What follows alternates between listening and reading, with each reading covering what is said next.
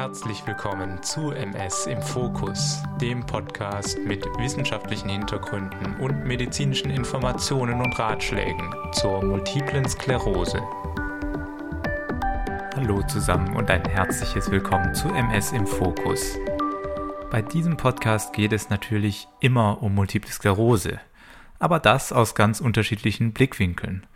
Sei es der Forschungsblick, der pharmakologische Blick, der diagnostische Blick, der Patientinnenblick oder auch der Ärztinnenblick.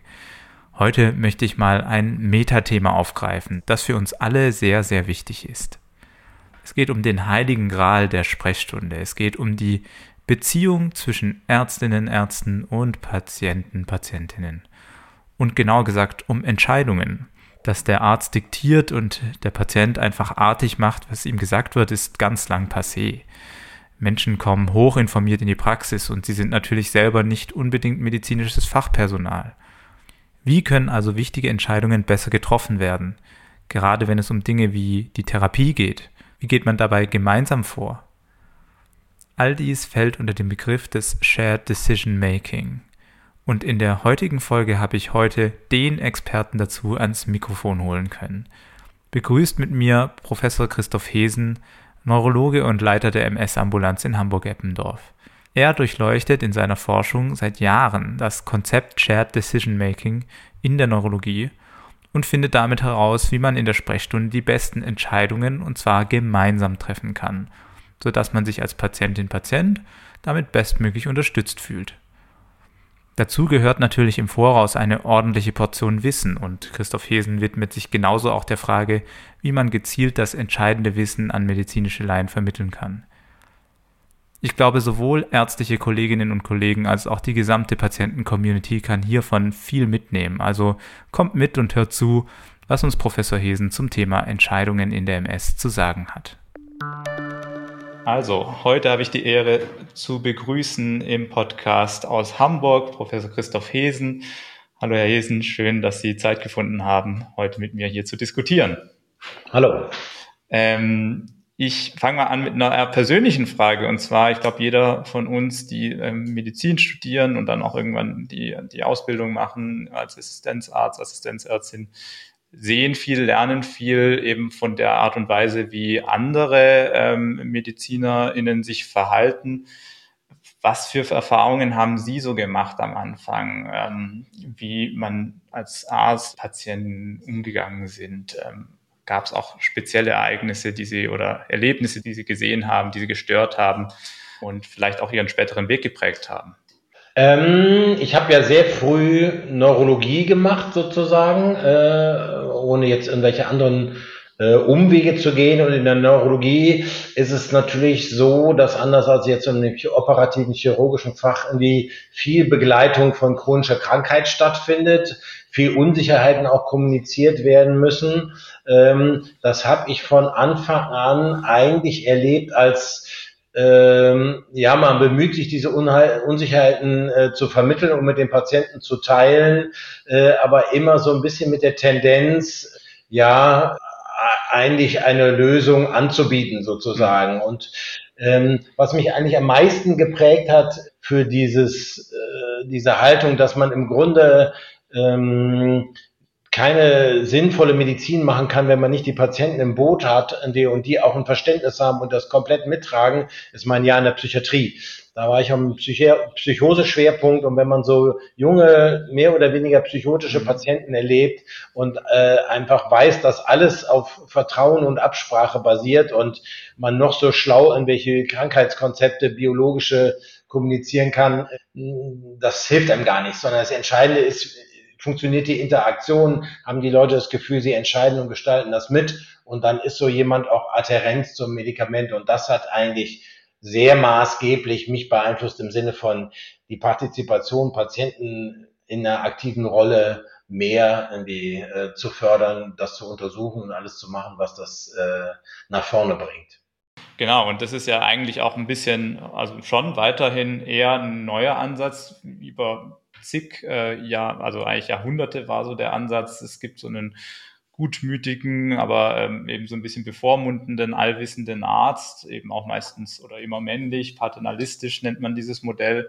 ähm, der eben den Patienten dann äh, irgendwelche Dinge empfiehlt und die machen das brav. Und dieses Modell ist natürlich in Auflösung begriffen. Wir haben jetzt mittlerweile ähm, Informationen an allen Stellen abgreifbar. Ähm, viele Leute kommen auch mit irgendwelchen Artikeln in die Sprechstunde und ähm, es gibt dann aber gleichzeitig natürlich auch viel Potenzial zur Verwirrung, weil einfach die Informationsquellen auch sehr unterschiedlich sind und auch in ihrer Qualität sehr unterschiedlich sind. Mhm. Und es ist weiterhin so, dass viele Kolleginnen und Kollegen von uns einfach einen Umgang damit auch finden wollen und gleichzeitig auch auf der Patientenseite natürlich viel Erwartungen und teilweise auch Enttäuschung da ist, dass darauf nicht eingegangen wird. Also wie, wie ist Ihrer Ansicht nach so die Rolle von oder die neue Rolle, die wir Fachpersonal da ähm, einnehmen müssen?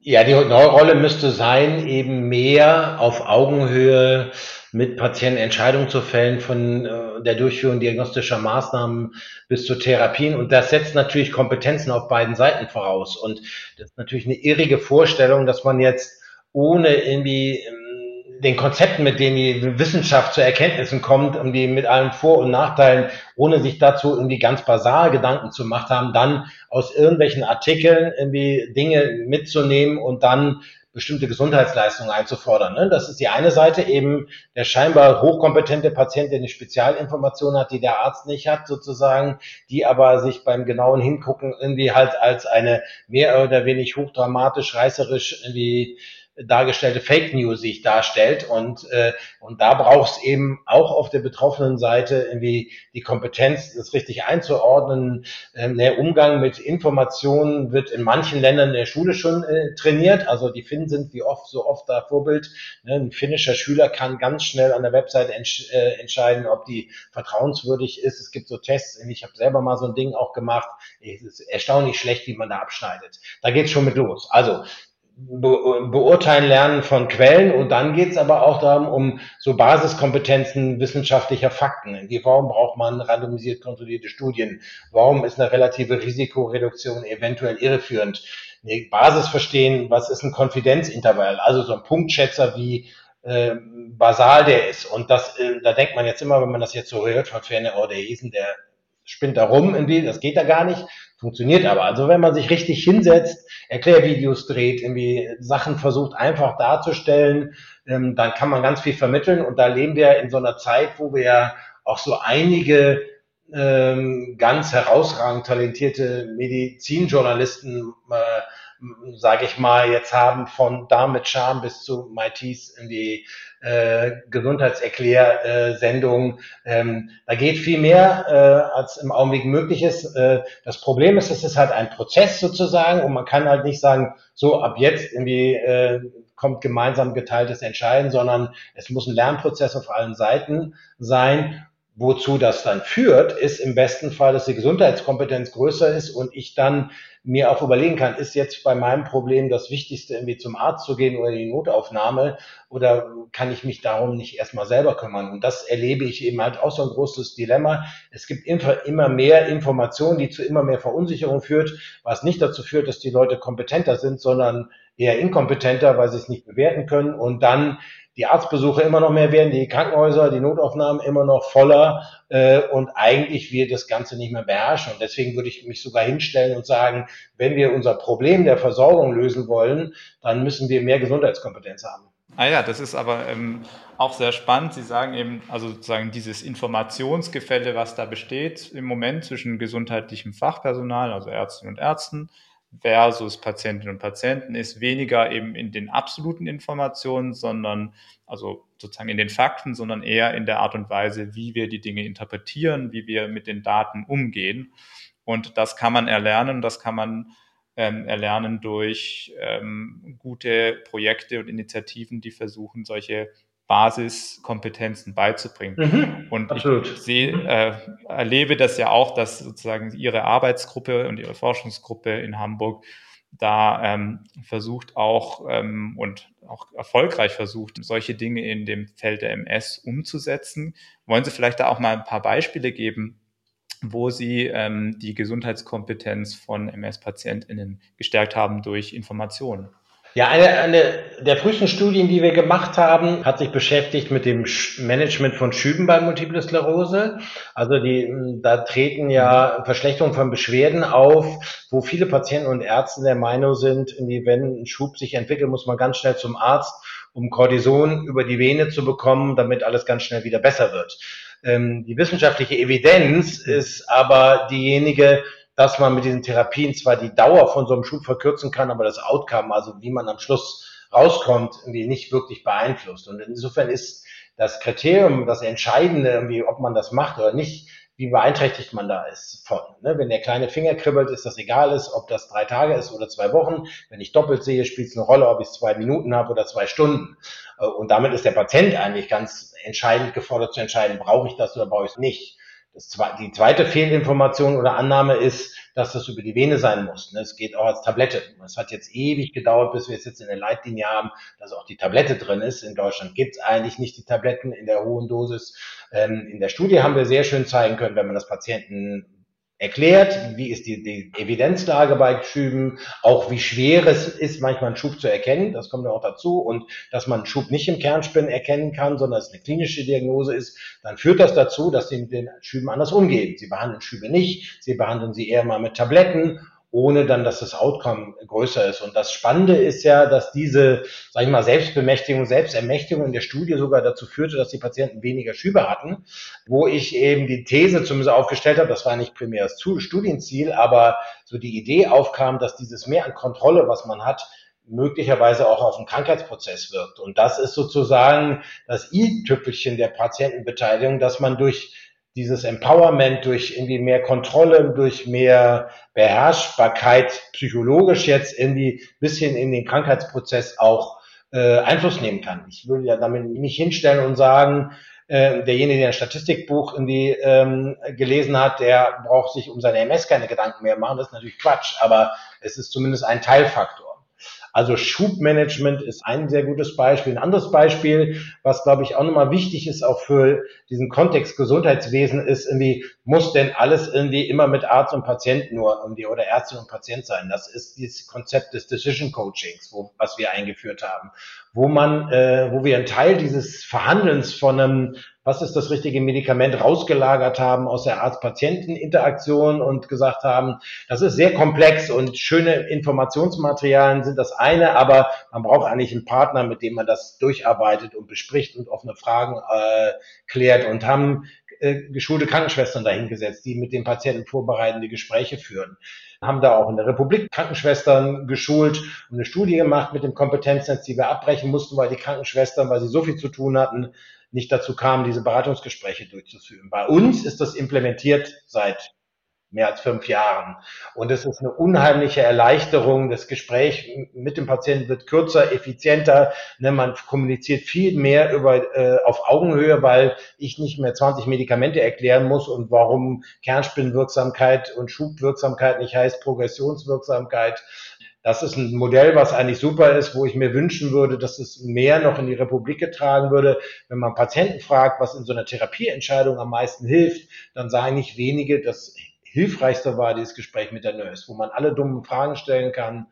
So, und das sind so zwei Beispiele. Einerseits in die äh, richtige Information zur Verfügung stellen und auf der anderen Seite auch gucken, wen kann man sonst noch ins Boot holen. Ne? Auch andere Betroffene können irgendwie Coaches sein. Also bei diesem Schubschulungsprogramm war eine ganz wichtige äh, Faktor immer diese Interaktion. Also man tauscht sich aus über, welche Erfahrung hast du gemacht und kann eben auch daraus lernen. Deswegen haben wir auch diese Website zusammengestellt, die wir, die man jetzt ja auch besuchen kann, kann jeder draufgehen, wo Patientenerfahrungen mit Therapien dabei sind. Ne? Die Wirklichkeit ist halt klar, Menschen, die schlechte Erfahrungen machen mit ihren Therapien, teilen das dann auch mit, packen es ins Netz. Wenn ich jetzt versuche, allein über Patientenstatements mir ein Bild zu machen, wie beispielsweise Ocrevus äh, gut oder schlecht ist, dann werde ich wahrscheinlich ein ganz schiefes Bild kriegen, wenn ich ins Internet gehe. Und deswegen muss man sich auch um diese Art von Informationen in einer gewissen Ordnung kümmern. Ähm, wie viel das dann beiträgt zur Entscheidung, ist wieder eine andere Frage, aber das wäre, glaube ich, nochmal so ein, so ein drittes Ding. Ne? Das eine Sachinformation zum Thema Schübe, das andere Delegation, andere Leute ins Boot holen, wie eine Nurse.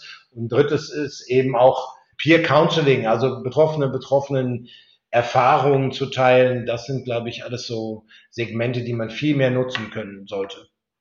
ich glaube, so die beiden letzten Punkte waren für mich sehr, sehr ähm, einleuchtend oder ich denke auch für, für viele Hörerinnen und Hörer. Ich glaube, beim ersten ähm, mit diesen sozusagen Evidenzen darstellen. Sie hatten vorhin auch schon gesagt, ja, dass man den Konfidenzintervall versteht oder so, also so richtig stat harte statistische Begriffe.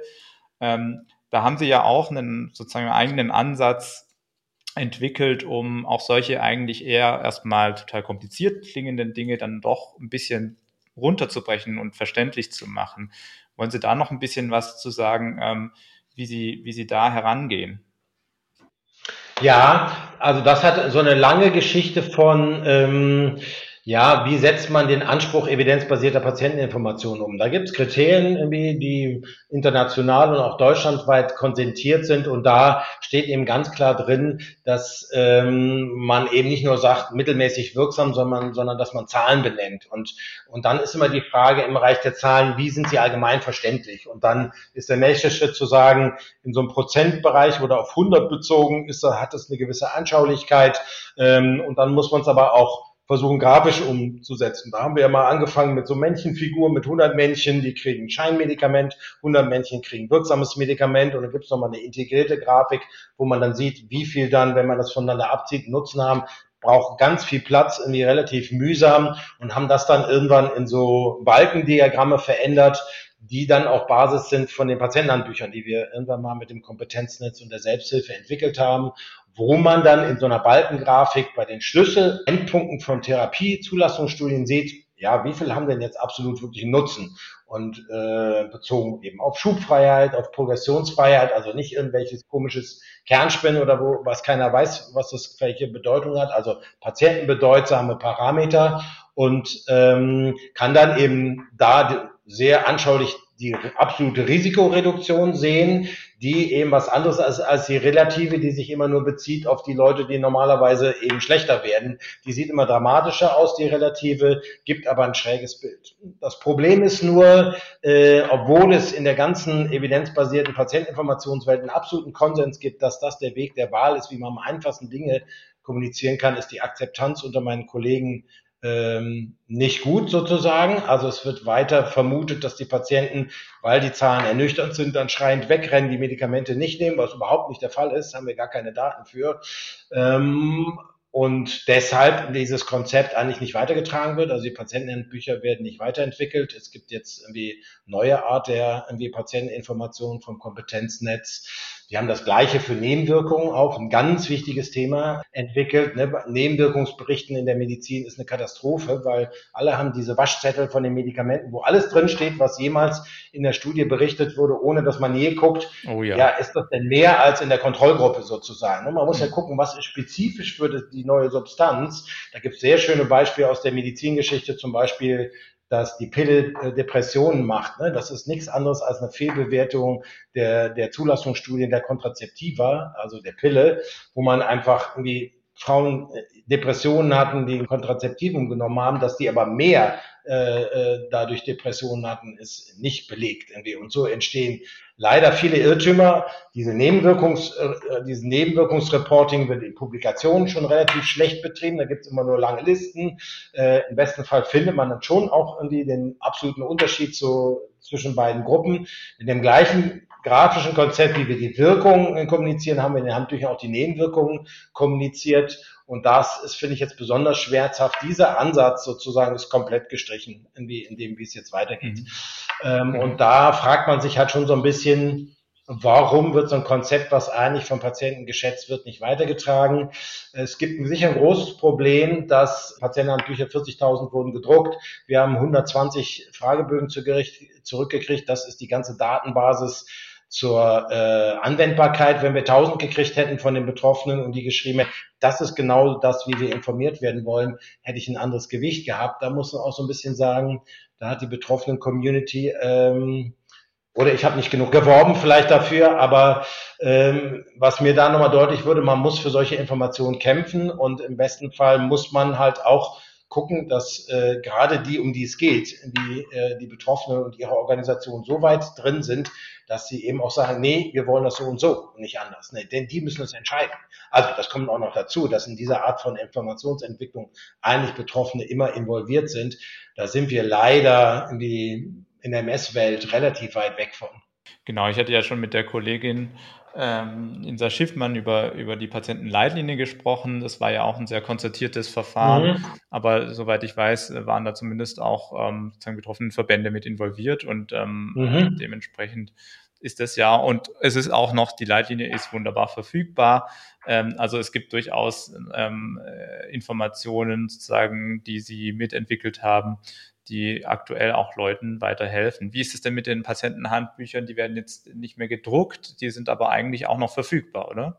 Genau, die gibt's online noch und die wird's jetzt online bei uns. Also die gibt's noch im Augenblick auch noch beim Kompetenznetz und bei der Selbsthilfe. Da werden sie in absehbarer Zeit verschwinden, denke ich. Bei uns wird sie weitergeben und wahrscheinlich werden wir versuchen in Hamburg äh, irgendeine Strategie zu entwickeln, um die weiterzuentwickeln, weil wir eigentlich davon überzeugt sind, ähm, aber, und das ist eben ein Riesenproblem von diesem ganzen Informationsfeld, up-to-date, gute Informationen, geprüfte Informationen zur Verfügung zu stellen, ist halt nichts, was mal eben der ambitionierte Doktor irgendwie äh, Samstagabend äh, ähm, am Rechner macht, wenn er, wenn gerade im Kino nichts Richtiges läuft sozusagen, sondern man braucht eigentlich eine Infrastruktur dafür. Und da gibt es deutschlandweit meines Erachtens überhaupt keine äh, Konzepte, wie man das irgendwie äh, umgesetzt kriegt. Es gab mal die Idee, dass das IQWIC irgendwie so eine Patienteninformationsplattform macht, dann gibt es was Neues vom Bundesministerium für Gesundheit. Ähm, aber da, dafür braucht man halt irgendwie relativ viel Ressourcen ähm, und unser Gesundheitswesen hat da überhaupt kein äh, Konzept, wie man das entwickelt. Ähm, da muss man meines Erachtens natürlich erstmal investieren. Ich glaube aber, wenn das in einen gesundheitserzieherischen Prozess, äh, der um echt zu sein in der Schule anfangen sollte, eingebunden ist, dann hätten wir das Potenzial, dass viel rationale Ressourcen in unserem Gesundheitswesen genutzt werden. Aber ich sehe auch den versteckten Aufruf nochmal an die Community, da auch wirklich aktiv für einzustehen, dass ähm, so eine Community auch das Recht hat, auf solche Informationen und dafür auch Strukturen Unbedingt. geschaffen werden müssen. Ja. Okay, wir gehen noch mal einmal zurück, weil wir haben eigentlich sozusagen als Kernthema heute herausgesucht, die ähm, das sogenannte Shared Decision Making. Sie haben jetzt auch ja schon öfters im Ansatz davon geredet, aber eigentlich wollte ich es auch noch mal sozusagen von Ihnen erklären lassen, was genau überhaupt damit gemeint ist. Wir haben jetzt viel über Information geredet, aber es geht ja auch noch um mehr, also um das Gespräch vor allem. Genau.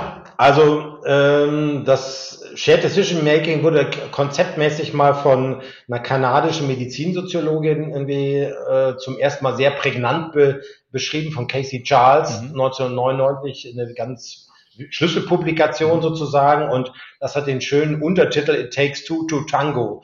Und damit ist gemeint, dass man zum Tango-Tanzen zwei braucht. Mhm. Nun ist natürlich eine Entscheidung über eine lebensbedrohliche Erkrankung kein Tango. Mhm. Aber was sie versucht hat zum Ausdruck zu bringen, dass es eben äh, ein hochkommunikatives Geschehen ist, wo man äh, beide Seiten sich erstens über die Evidenz, also über die Sachverhalte irgendwie klar sein mhm. müssen und da muss auch ein Konsens bestehen, nicht, dass man unterschiedliche Wirklichkeiten hat, was den Blick auf die Medizin-Sachlage angeht. Und dann braucht es aber auf beiden Seiten Vorstellungen, ähm, was sind Werte und was ist einem bedeutsam sozusagen. Ne? Wie, wie viel Angst macht einem die Erkrankung, wie viel Sorge hat man vor, generell von Medikamenten, welche Verantwortlichkeiten habe ich. Es ist ein Riesenunterschied, ob ich alleinerziehende Mutter mit drei kleinen Kindern bin äh, und noch einen Job habe oder irgendwie Kinder aus dem Haus sind, Haus abbezahlt, ich irgendwie ein Jahr noch bis zur Rente. Das ist schon lebenssituativ mhm. ein Riesenunterschied.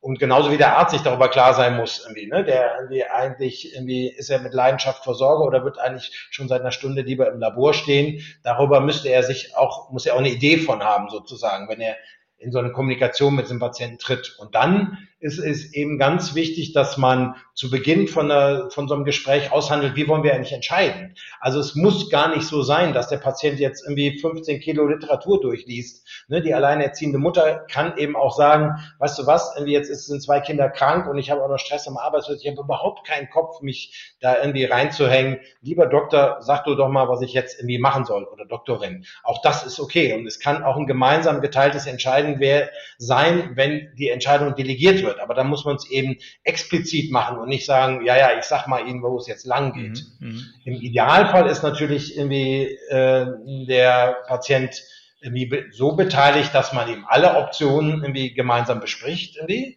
Und das heißt wirklich auch alle Möglichkeiten, inklusive der Möglichkeit, nichts zu machen. Also eben keine diagnostische Maßnahme, keine Therapie. Und dann muss man mir auch besprechen, was sind die Konsequenzen von den jeweiligen Maßnahmen, mhm. irgendwie, inklusive dessen, dass man sagt, ja, kann auch sein, wenn sie nichts machen, dass gar nichts passiert.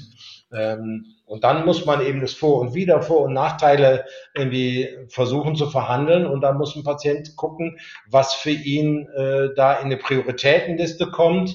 Ähm, manchmal ist es so, dass Patienten einfach nur deswegen eine Therapie starten, weil sie Angst haben, es irgendwann zu bereuen. Das ist so ein kein richtig super Argument, aber das, manchmal ist das auch ausreichend. Und manchmal ist es so, weil sie sonst irgendwie ganz viel Stress mit der Schwiegermutter bekommen irgendwie.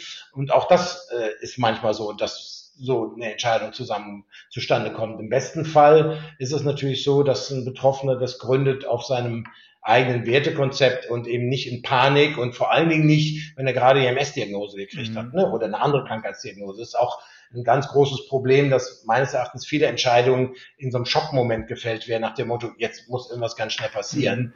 Was meistens keine gute Entscheidung mhm. ist. Und dann geht es darum, wie setzt man so eine Entscheidung um? Ne? Also wen braucht man mit im Boot? Wie ist das? Wo holt man sich die Rezepte? Wo macht man die Kontrolluntersuchungen? Wie ist das, wenn ich in Urlaub fahre? Wie ist das, wenn ich ins Ausland fahre? Irgendwie, das will alles mit bedacht sein. Nicht, dass man sich zu einer Spritzentherapie entscheidet und beim ersten Check-in am Flug, äh, Flughafen äh, wird man rausgefischt als jemand, der zu viel Spitzen im Gepäck hat und äh, ne, auch das oder ne, die Kollegen gucken komisch, mit dem man irgendwie wegfährt, weil weil die die Spritzenpackung sehen im Gepäck. Irgendwie. Das sind alles Dinge, die man mit berücksichtigen sollte. Ähm, und dann sind das schon eben verschiedene Stufen. Das klingt jetzt relativ aufwendig. Wenn es aber so ein Bewusstsein gibt auf beiden Seiten, irgendwie, dass die irgendwie alle zu klären sind, dann kann das auch, wenn es äh, ein gut geschulter Patient ist, in fünf Minuten abgearbeitet sein. Ne? Sicherlich nicht, wenn es um die Immuntherapie der MS geht, irgendwie, aber ne, das ist ein Entscheidungsprozess, der auch behandle ich jetzt die Blasenentzündung oder nicht irgendwie oder ähm, bei ganz vielen anderen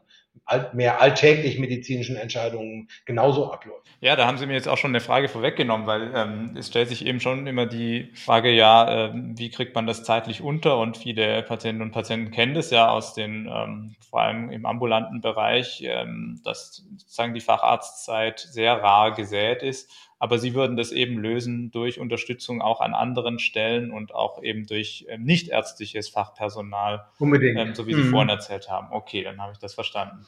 Ähm, und ich glaube, ein Thema, Sie hatten es auch so ein bisschen aufgebracht, ist das Wertekonzept oder ähm, sozusagen die Grundwerte, die viele Menschen auch ja schönerweise sozusagen mitbringen in äh, die Praxis oder in die Sprechstunde. Ähm, und man hat da jetzt ja, glaube ich, auch im Rahmen der Pandemie gesehen, dass da bei manchen wirklich auch sehr hm, vermeintlich unverrückbare Grundwerte im Raum stehen, wenn es zum Beispiel um die Haltung zum Impfen ging, wo sehr viele auch ähm, gar nicht so gut auch reagiert haben, auch sozusagen diese klassische Information, dass es sinnvoll ist.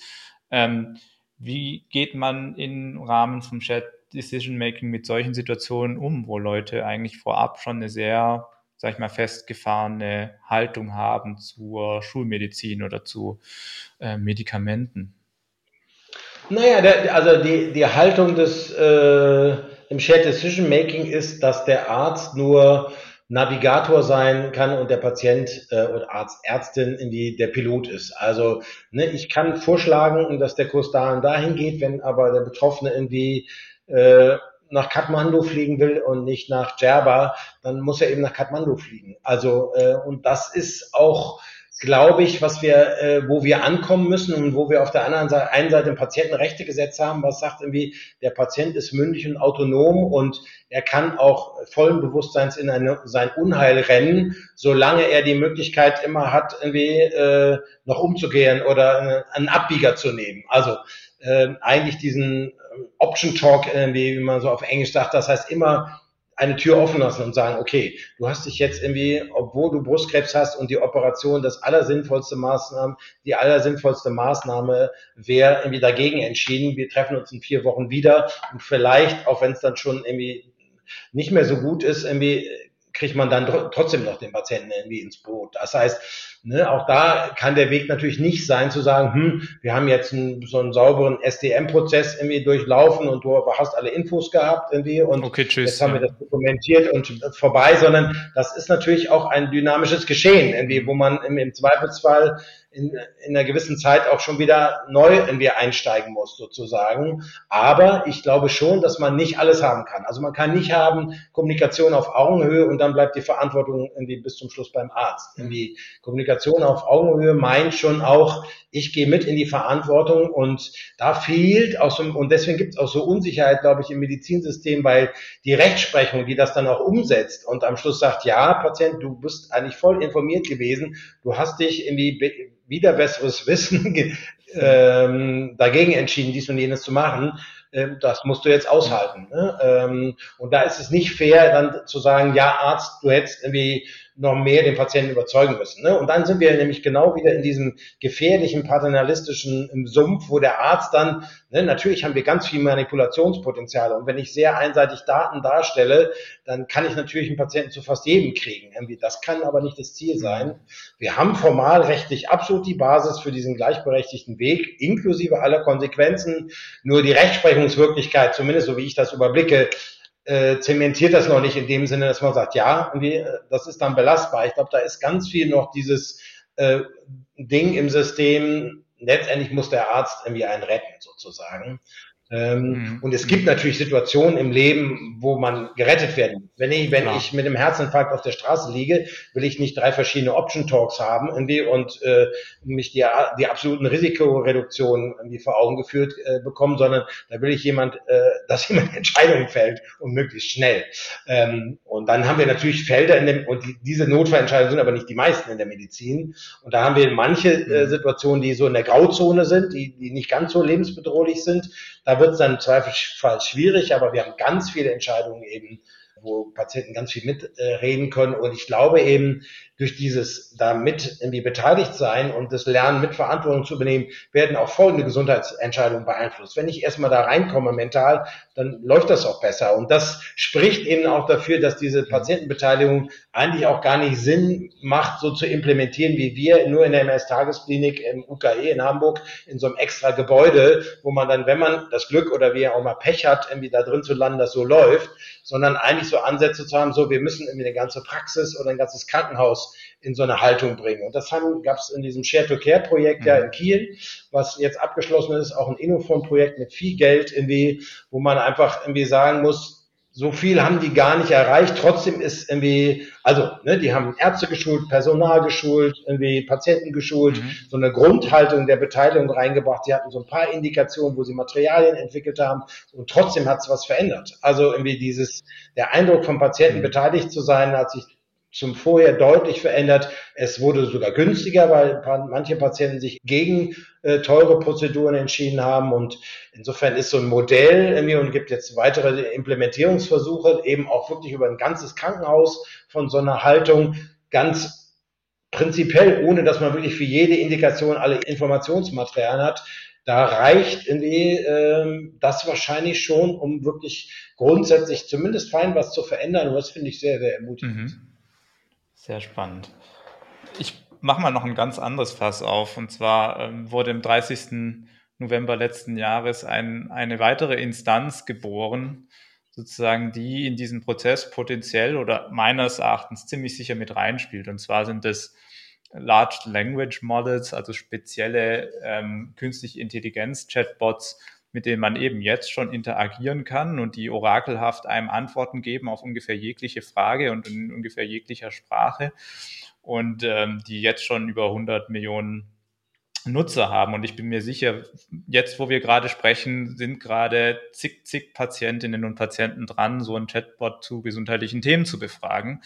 Ähm, und die große Frage ist, wie geht man mit diesem Thema um? Wie, was ist so haben Sie vielleicht schon eine Vorstellung entwickelt, wie sowas in Zukunft laufen könnte, wo tatsächlich auch viel künstliche Intelligenz noch im Spiel ist?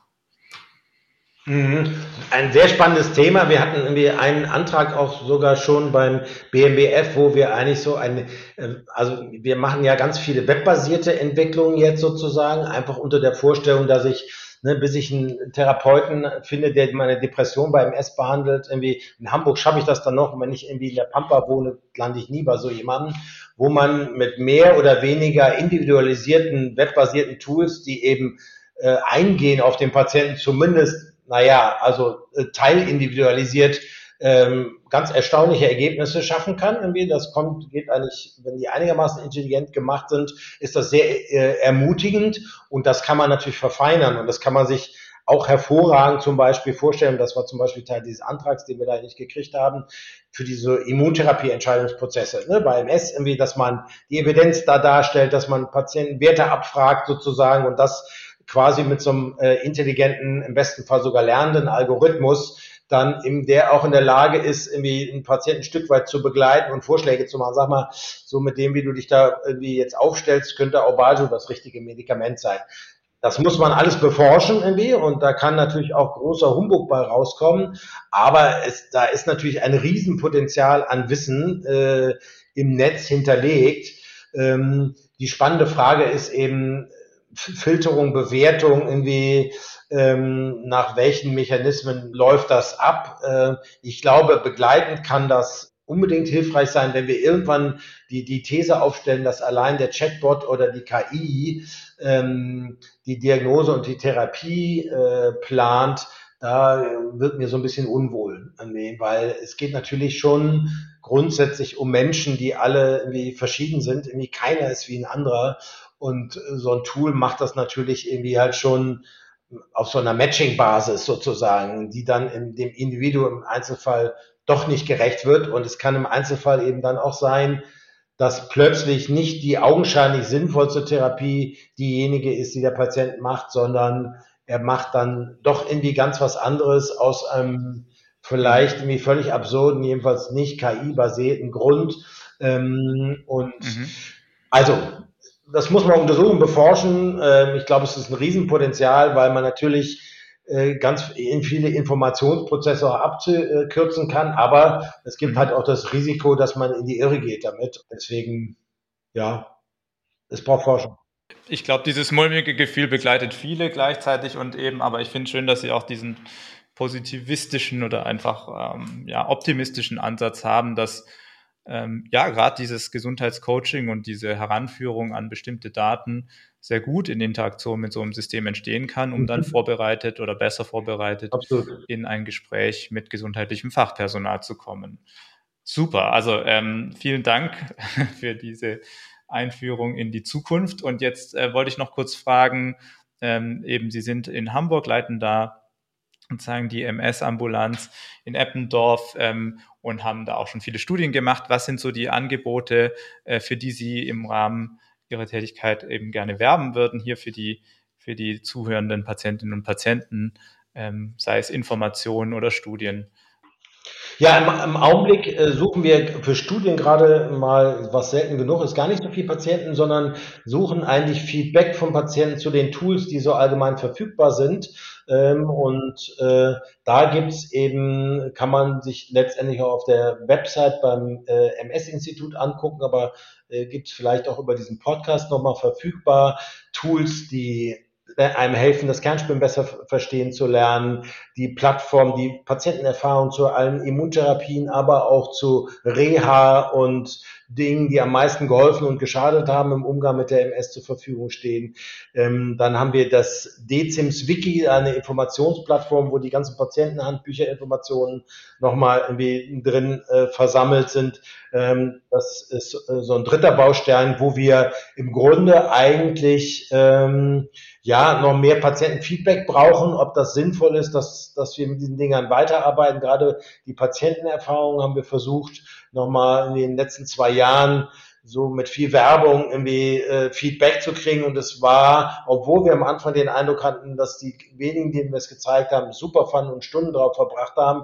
Und da kam so wenig. Und wenn wir das jetzt weiter treiben wollen, müssen wir natürlich irgendwie von Betroffenen auch Feedback kriegen, äh, dass das hilfreich und gewünscht ist. Also die herzliche Einladung, die Instrumente, die wir im Augenblick halt frei verfügbar im Netz stehen haben, ohne Passwort, die zu nutzen und uns Rückmeldungen zu geben.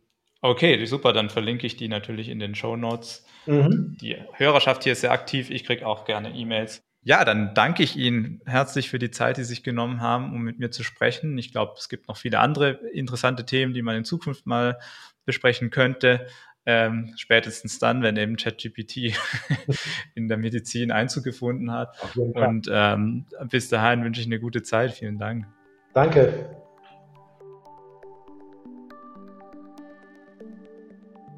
Das war es mal wieder für heute bei MS im Fokus. Vielen Dank fürs Zuhören und vergesst nicht, eure Themenwünsche an info@mspodcast.de zu schicken.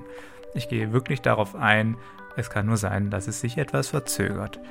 Dann freue ich mich bis zum nächsten Mal, wenn wir wieder für ein tiefes Verständnis und eine starke Bewältigung die MS in den Fokus nehmen werden. Alles Gute und bis dann.